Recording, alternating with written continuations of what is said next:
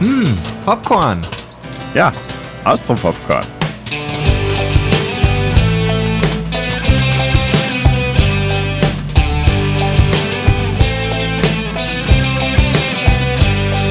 Das Zitat der Woche ist eins, das nicht jugendfrei ist oder vielleicht schon, aber Schaß. Schaß. Das, das wird nämlich in dieser Episode so oft hin und her geworfen oder Scheiße, also irgendeine Variation davon. Kommt so oft vor.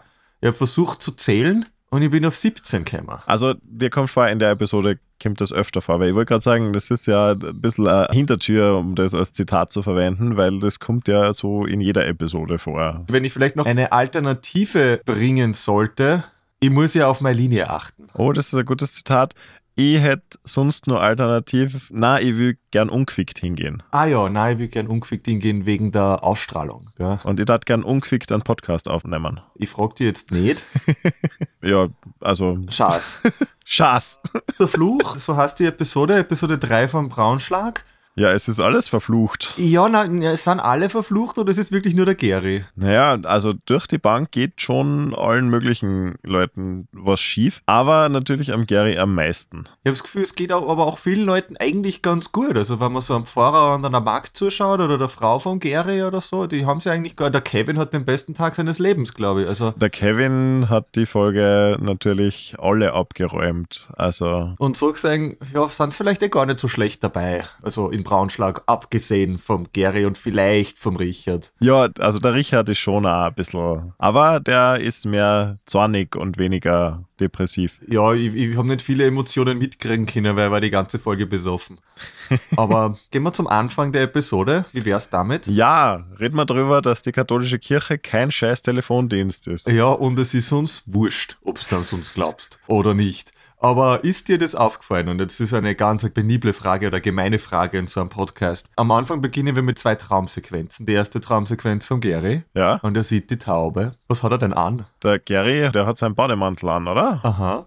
Und ist dir aufgefallen, dass jedes zweite Mal, wenn zum Gary geschnitten wird, ein anderer Bademantel, also andere Farben an ihm sind? Oh mein Gott, na, das ist mir nicht aufgefallen. Also, das macht irgendwie den Traum automatisch klar, weil man sieht ihn in so einem braunen Bademantel, dann schneidet es weg, dann hat er einen gestreiften Bademantel an, dann schneidet es weg, dann hat er einen anders gestreiften Bademantel an und aufwachen tut er ihn wieder am anderen Bademantel. Das ist sehr lustig und ist komplett an mir vorübergegangen. ja, finde ich, finde ich großartig. Ist mir auch erst eingefallen, wenn wir es jetzt nochmal schauen, diese Serie. Aber ja. Mir ist dafür aufgefallen, dass die heilige Taube, die zu ihm spricht, beim ersten Mal gehen wegfadet und erst beim zweiten Mal gehen, wie es dann wirklich auflegt, in Flammen aufgeht. Und das ist auch so ein witziger Effekt. Sie sagt dir dann was auf der Spitze noch und dann fadet es weg und dann kommt sie mal zurück, weil er hat noch was zum Sagen.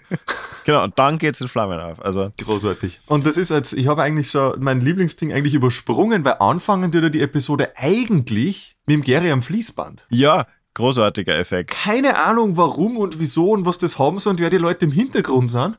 Und es wird nie wieder darauf angesprochen, weil es ist eine Traumsequenz, aber so eigenartig, weiß nicht, taugt mir. Aber macht sofort klar, dass wir in einem Traum sind. Und die Bademäntel. Und die Bademäntel, die die anscheinend nur als unterbewusst wahrgenommen haben. Im Gegensatz dazu ist der Albtraum von der Hertha ja richtig schön am Anfang noch. Also da kommen wir dann wieder zu dieser Cinematografie, so dieses Wes Anderson, so dieser perfekt symmetrische Wald, die Bäume gerade in die Höhe, die Wiesen ein gerader Strich und die Baumlinie, wo die Blätter anfangen, komplett gerade und dann rennen da zwei Hasen, aber 15 Meter auseinander, weil sie dürfen nicht nebeneinander sein, keine Ahnung.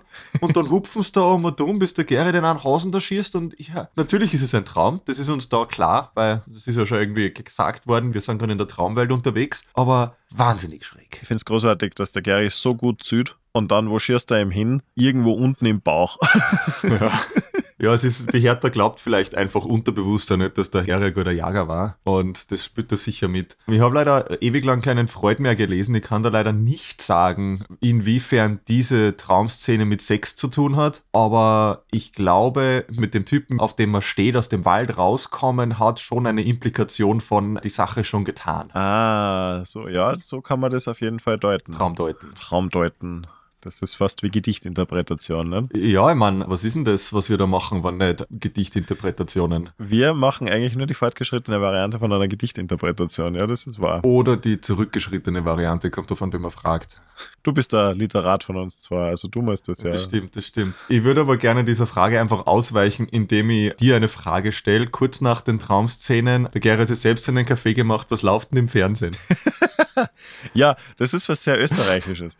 Das ist früher bei meinen Großeltern auch immer gelaufen. Ja, meine Großmutter schaut das jeden Tag immer noch mal, weil, also ich weiß das, weil man hört die Musik. Ja, Diese, genau. einfach, das ist so ikonisch. Das triggert irgendwas, oder? Ja, und in Schladming ringt's. Ja, Und es ist so viel wert. ist auch nur eine Insel. Ja, ist nur eine Insel. Ja, also das ist verstecktes österreichisches Kulturgut, würde ich sagen. Dieser Sender, wo einfach die Webcam von irgendwelchen Skigebiete rennt. Ja, und man schaut es einfach an. Ja, Und keiner redet drüber und keiner tut was einfach so Hintergrundding, während man das Kreuzworträtsel macht oder so, aber finde ich gut. faszinierend finde ich, dass das jeder kennt. Also meiner Erfahrung nach kennt es jeder, mit dem man da drüber redet, aber es wird nie aktiv thematisiert. Also es ist ja auch nicht so, als ob da irgendwas passiert, was man versammeln konnte. Na ey, aber warum gibt's das? Weil die Österreicher alle so glücklich sind, dass wir Berg haben und deswegen schauen wir uns die Berge an, weil wir wohnen ja alle nicht in den Bergen. Ja, wir wollen schauen, ob man Skifahren kann. Ja, also das muss da ja irgendwie mitschwingen, oder? Also die Deutschen haben das nicht, oder? Das wäre eine gute Frage für deutsche EU-Kollegen von uns. Man alle deutschen Zuhörerinnen, habt ihr einen Wetterkanal? Gibt sowas oder nur Bibel TV? Weil Bibel TV gibt es dafür bei uns nicht so richtig, oder? Wir haben nur Astro TV. Oder gibt es Bibel TV bei uns? Astro TV. Oje, oje. Na, okay, vielleicht wir, wir weichen wieder dem Thema ab. Gehen wir bitte zurück zu meinem Lieblingszitat, das Wort Scheiße. Als der Gary durch die ausgestorbene Morgenstadt spaziert, die Taube tot, Scheiße, das Handy läutet, Scheiße, hinter dir steht der Ovtcharek, gratuliere Scheiße, genau Scheiße. Ja, da ist es schon sehr inflationär gebraucht. In der Sequenz vor allem. Genau, da hat der Gary eigentlich kein anderes Wort zum Sagen. Also er sagt Scheiße, Scheiße, Scheiße, gratuliere Scheiße. Das muss im Drehbuch auch witzig sein, oder? Ja. Vor allem sagt das so viel aus, so dieses, ma ja, ja, meine Frau ist schwanger, gratuliere, meine Frau ist schwanger, scheiße, ah ja, scheiße. Das hat das so schön irgendwie, diese Erkenntnis, vor allem dann das zweite Scheiße, das klar macht, ja, und wer wird wohl der Vater sein? Ja, voll. Also ich meine, da sind wir jetzt natürlich schon, weil wir das halt davor schon gewusst haben, aber das hat ja einen wahnsinnigen Wiedersehenswert, weil man ihm einfach im Gesicht so viel schon ablesen kann, wenn man weiß, was los ist. Aber das kann sein, dass, weil es ja in dieser Episode rauskommt, kann schon sein, dass das deswegen extra nochmal irgendwie hervorgehoben wird, weil in dieser Episode lernen wir ja, was abgeht. Das ist wahr, ja. Überhaupt kommt mir vor, die Episode hat sehr viel ins Licht gerückt, was vorher nur so schemenhaft irgendwie vorhanden war. Das ist ein sehr guter Punkt, der freut mich auch recht, weil ich habe so das Gefühl, da, da gibt es schon so ein paar Fragezeichen, die so in der Serie um und um, also wie ist die Nina schwanger geworden, die Nina Proll, und, und wer hat der Gary was damit zum tun, und wer sind die Russen und so weiter, und was hat der Onkel damit zum tun, und es ist schon viel irgendwie aufgeklärt worden. Und wie hängt St. Pölten damit drin und die Querverbindung zur Familie Matuschek, nicht? Ja, natürlich, ja. Ja, was wird da die ganze Zeit gesagt? Halt jetzt die Goschen, sonst buchen wir ihnen gleich mal die Elsnatur. Das ist auch eine Referenz, die ein bisschen aus der Zeit gefallen ist. Da muss man sich dran erinnern, wer der Elsner war. Finde ich aber irgendwie ganz gut, dass das da dann einfach ja, gesagt wird. Und das ist ja natürlich Retter, also so ein niederösterreichischer Regionalpolitiker, so ein Roder rettet genau das. Und das finde ich irgendwie, ja, irgendwie charmant, ohne Erklärung. Darf ich, wenn wir schon von Lyrikanalyse und so reden, dann kommt der Pfarrer und die Silke aus dem Wasser. Die sind immer nur in ihrer Traumwelt. Ja, genau. Und das ist eben genau das. Also, das ist ja echt. Die zwar tun das ja, vielleicht sind es Hai dabei, keine Ahnung, aber, aber es ist ja echt. Ja, klar. Und irgendwie hat das für mich so, ein- wir haben gerade zwei Traumszenen gesehen und diese Traumszenen waren so symmetrisch arrangiert auf der Kamera. Und die Szene mit dem Pfarrer und der Silke ist genauso symmetrisch, nur mit ein bisschen einem Geldstich drinnen. Aber das ist ja echt. Und das finde ich irgendwie ganz cool gemacht, dass das irgendwie, es ist ein Traum, weil der Pfarrer glaubt nicht dran, dass das jemals was sein kann und die Silke spült sie vielleicht nur mit ihm oder vielleicht auch nicht. Und damit hat das irgendwie so eine surreale Komponente. Ja, voll. Sie haben ja da die Sättigung raufgedreht, Ende nie, nicht, damit das auch so ausschaut, wie es ausschaut. Äh, Ja, genau. Was hält man davon? Ja, ich bin gespannt. Also, ich kann mir ehrlich gesagt nicht mehr ganz erinnern, wo diese Plotline hingeht. Ja, ich leider schon, aber ich sag's jetzt einfach nicht. Ja, passt. Na, ich, ich glaube, das könnte schon noch was werden. Sie, sie wird ihn schon noch bekehren. Ja, ich glaube, da, da passieren noch Sachen. Das finde ich, finde ich sehr schön. Weiter im Text. Der Gary kommt ins Stau, das ist wieder volles Treiben. Irgendeiner sitzt vor einem Gasthaus und verlangt Eintritt. Na, wir haben keinen Seniorenrabatt leider. 10 Euro für was? Was kriegen wir für 10 Euro? Was kriegen wir für 10 Euro? Für 10 Euro kriegen wir den Raimund, der wahnsinnig unverständlich in ein Mikrofon reinnuschelt. Das macht mich so glücklich. Und wenn man ihm zuhört, das ist großartig, nicht? Wer hört, der wird gehört. Wer sieht, der wird gesehen. Wer glaubt, dem wird ge... Na, Der wird erlöst. Und dann klatschen alle. Und dann sofort, die Verbindung ist unterbrochen. Und dann fangen sie zu beten an. Ma. Und so gut, aber der Raimund, der, es wird ja in der Serie, es wird nie explizit gesagt, aber man sieht ihn später in der Episode ganz normal retter. Ja, ja, das ist äh, reiner Act. Das ist überhaupt kein Problem. Und das war's er. Und alle glauben sie ihm trotzdem. Heute, um 5.36 Uhr, heute in wir gesprochen. Es ist so gut, weil ich weiß nicht, warum ich das glaube, aber ich glaube, dass jemand, der eine Marienerscheinung gesehen hat, so reden muss. Vielleicht. Es ist auf jeden Fall eine Parodie auf alle möglichen Sektenführer, beziehungsweise halt altersschwache Kirchenoberhäupter, oder? Ja, die aber alle halt nicht mehr ganz da sind, weil sie so in ihrer Weil sie so erleuchtet sind. Ja, genau. Sie wissen nicht mehr, was echt ist. Na, finde ich eine wunderbare Anspielung, aber wie gesagt, ich weiß nicht explizit, kann ich da nicht sagen, auf was sie anspielen. Na, das nicht, aber ich glaube, dass wir das schon richtig eingeordnet haben. Gut, das beruhigt mich, danke. Ich darf gern über Ärzte und ihre Umgangsformen mit Patienten reden. Ja, wir haben nämlich zwei, also eigentlich drei verschiedene Beispiele an Ärzten in dieser Episode. Ja, das sind alle großartig. Der Krankenhausarzt, der, Das ist der Halbgott in Weiß. dem ist alles ein bisschen wurscht, kommt mir vor, oder? Dem ist alles ein bisschen wurscht. Ja, wa- warum würde ich das auch bei einem verstauchten Knöchel? Und dann zur Bestrafung erteilt er aber zwei Wochen Gips. Ja.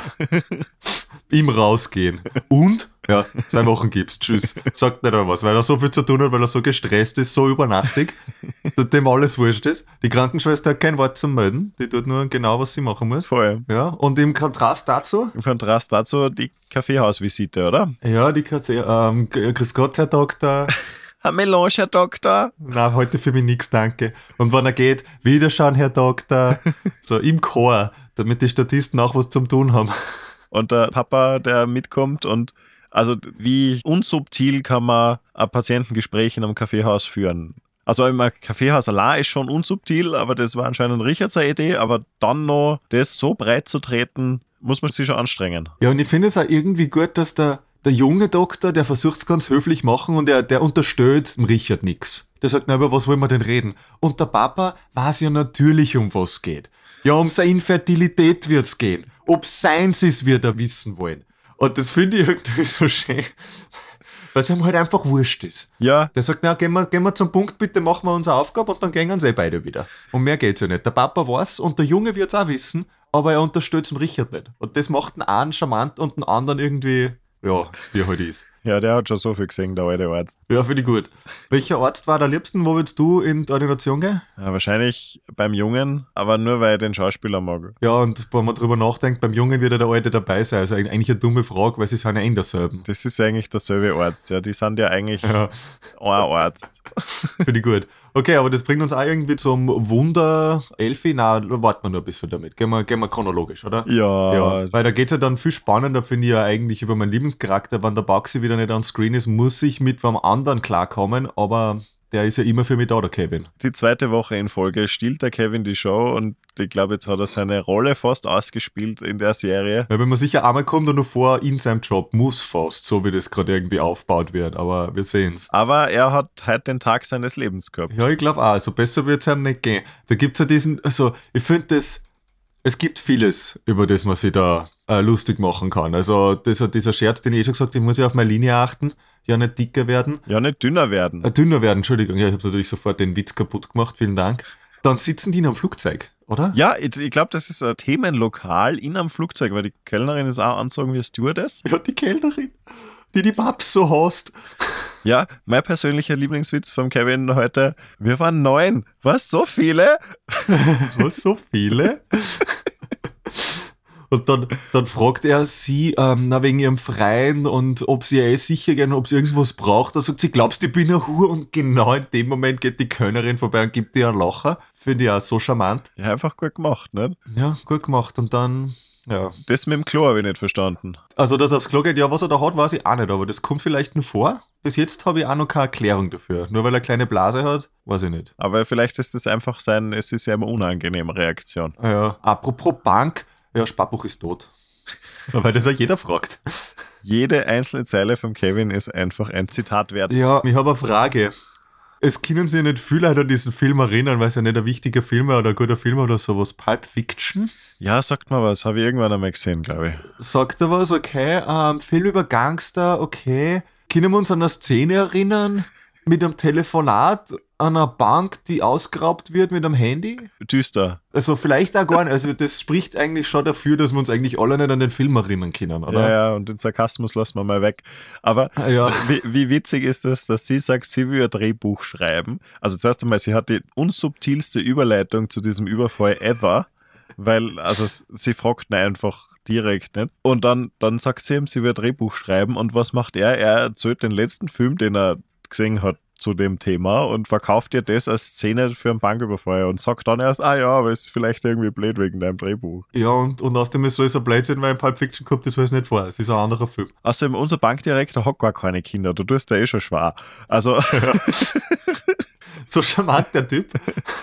Ja, und also ich weiß, wir lieben den Gary sehr, aber wir sollten eigentlich nicht vergessen, was im Hintergrund, weil während dieser, also dieser, dieser Dinner-Szene wird die ganze Zeit äh, zur Hertha geschnitten, die wieder in den Streichelzoo geht. Und wir sind wieder in dieser Drogenszene, aber diesmal ist der Streichelzoo nur mit Hasen besetzt. Und alle Hasen wollen mit ihr tanzen. Und das ist jetzt viel. das ist auch ein Albtraum. Also der war wirklich, also ich habe das schon das erste Mal komisch gefunden, als er da reingegangen ist, aber das war, das war hart, finde ich. Ja, das war diesmal Traum in den Albtraum verwandelt, ehrlich. Und auch mit diesem, dass ihr dann dieses silberne Auto nachfahrt und sie geht rein und das silberne Auto fährt vorbei und zuerst glaubt man vielleicht, ist ja der Gary jetzt nachgefahren, aber dann ist es anscheinend nicht. Ja, also dann fährt er aber weg. Das heißt, das ist irgendwie eigenartig. Irgendwas wird wohl nur passieren am Ende dieser Episode, ha? Möglicherweise. Gut, ich, ich habe das Gefühl, wir sollten da jetzt ein bisschen, also, dass der Gary erpresst wird, finde ich okay. Das ist irgendwie ein wichtiges Ding, dass wir rausfinden, warum er das Geld in Tschechien an die Russen verspült hat. Ja, und auch das, warum die immer noch Macht über ihn haben. ist ja großartig, wie dieser russische Gangster da sagt, ah ja, dein Foto ist wieder aufgetaucht.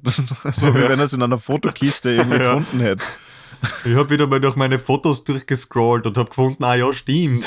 Also die Russen, die existieren, wenn ich, also das ist jetzt doch ein kleiner Sprung, aber kein großer. Dann radelt die Elfi nach Tschechien. Das ist auch so eine Szene, die komplett außer Kontext ist, bis man halt dann später sieht, wo sie gelandet ist. Nicht? Ja, finde ich gut. Das heißt, sie radelt nach Tschechien, dann haben die dort dieses Gespräch. Das ist wichtig für die Geschichte. Emotional hat mich da nichts berührt, wenn sie mit am Schluss macht und man draufkommt, dass die zwei schon die ganze Zeit miteinander. Nicht so richtig. Also, vor allem finde ich auch super. Glaubst du, dass jetzt noch mit dir schlafe, wenn mein Kind zuschaut? Aber sie ist ja gerade, sie hat ja gerade. Das Kind ist ja schon.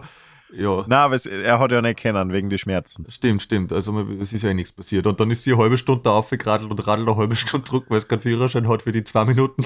Aber bereit war es gewesen, weil sie war ja noch sie hätte sie ja anzogen. Also so gesehen, sie war ja. Ja, ja, also, da war schon Wille da. Na, äh, finde ich gut für die Geschichte, aber finde ich jetzt nicht wirklich interessant, um drüber zu reden. Ja, es, die, da, da ist was am Laufen gewesen, okay. Ja. Und dann hat der Gary die ereignisreichste Autofahrt ever. Ich finde ja, das mit dem Reh und dass einen Pfarrer verprügelt, dass das dem Kammer nicht hilft, das finde ich witzig, aber viel witziger. Unendlich viel witziger finde ich die Tankstelle. Die Tankstelle ganz zum Schluss, ja, das stimmt. Mit dem rauchenden Tankwart, der seelenruhig zuschaut, wie der Gary da zehn Kanister voll füllt. Ja, und dann hat der Gary eine Ausrede, ja, weil meine Frau in Horn, ja, warum gehen sie nicht da zur Tankstelle? Ja, eigentlich ist ein Tankwart eh wurscht, also, ja. Er hat ja noch nicht einmal gefragt, nicht? Also der Gary aus der zweiten Episode konnte sich von dem Tankwart ja wirklich ein Scheiberl abschneiden. Einfach nicht fragen. Ich hab immer noch nicht gefragt. Ja, und dann füllt er da zehn Kanister. Und man ist ja noch nicht ganz sicher, geht's ums Reh oder, oder was? Hm, ah, wissen wir nicht. Na, das Wunder gibt's schon nimmer. Immer wenn er mit St. Pölten telefoniert, wird gesagt, dass es das Wunder schon nimmer gibt. Ja, warum leicht? Ja, weil ein ganzen Wald niederbrennt, so, viel, so wie es ausschaut für mich. Ja, wird da die Enteignung selber in die Hand genommen. Nur ganz kurz zu dem Fahrer, den er trifft. Jetzt datet der da die schöne Maid vom Bauernhof, die wahnsinnig gern Tiere tötet, Aber Tiere so gern hat. aber Tiere so gern hat, was irgendwie gruselige Vibes hat. Und macht mit der da Fleischbuffet in der letzten Episode.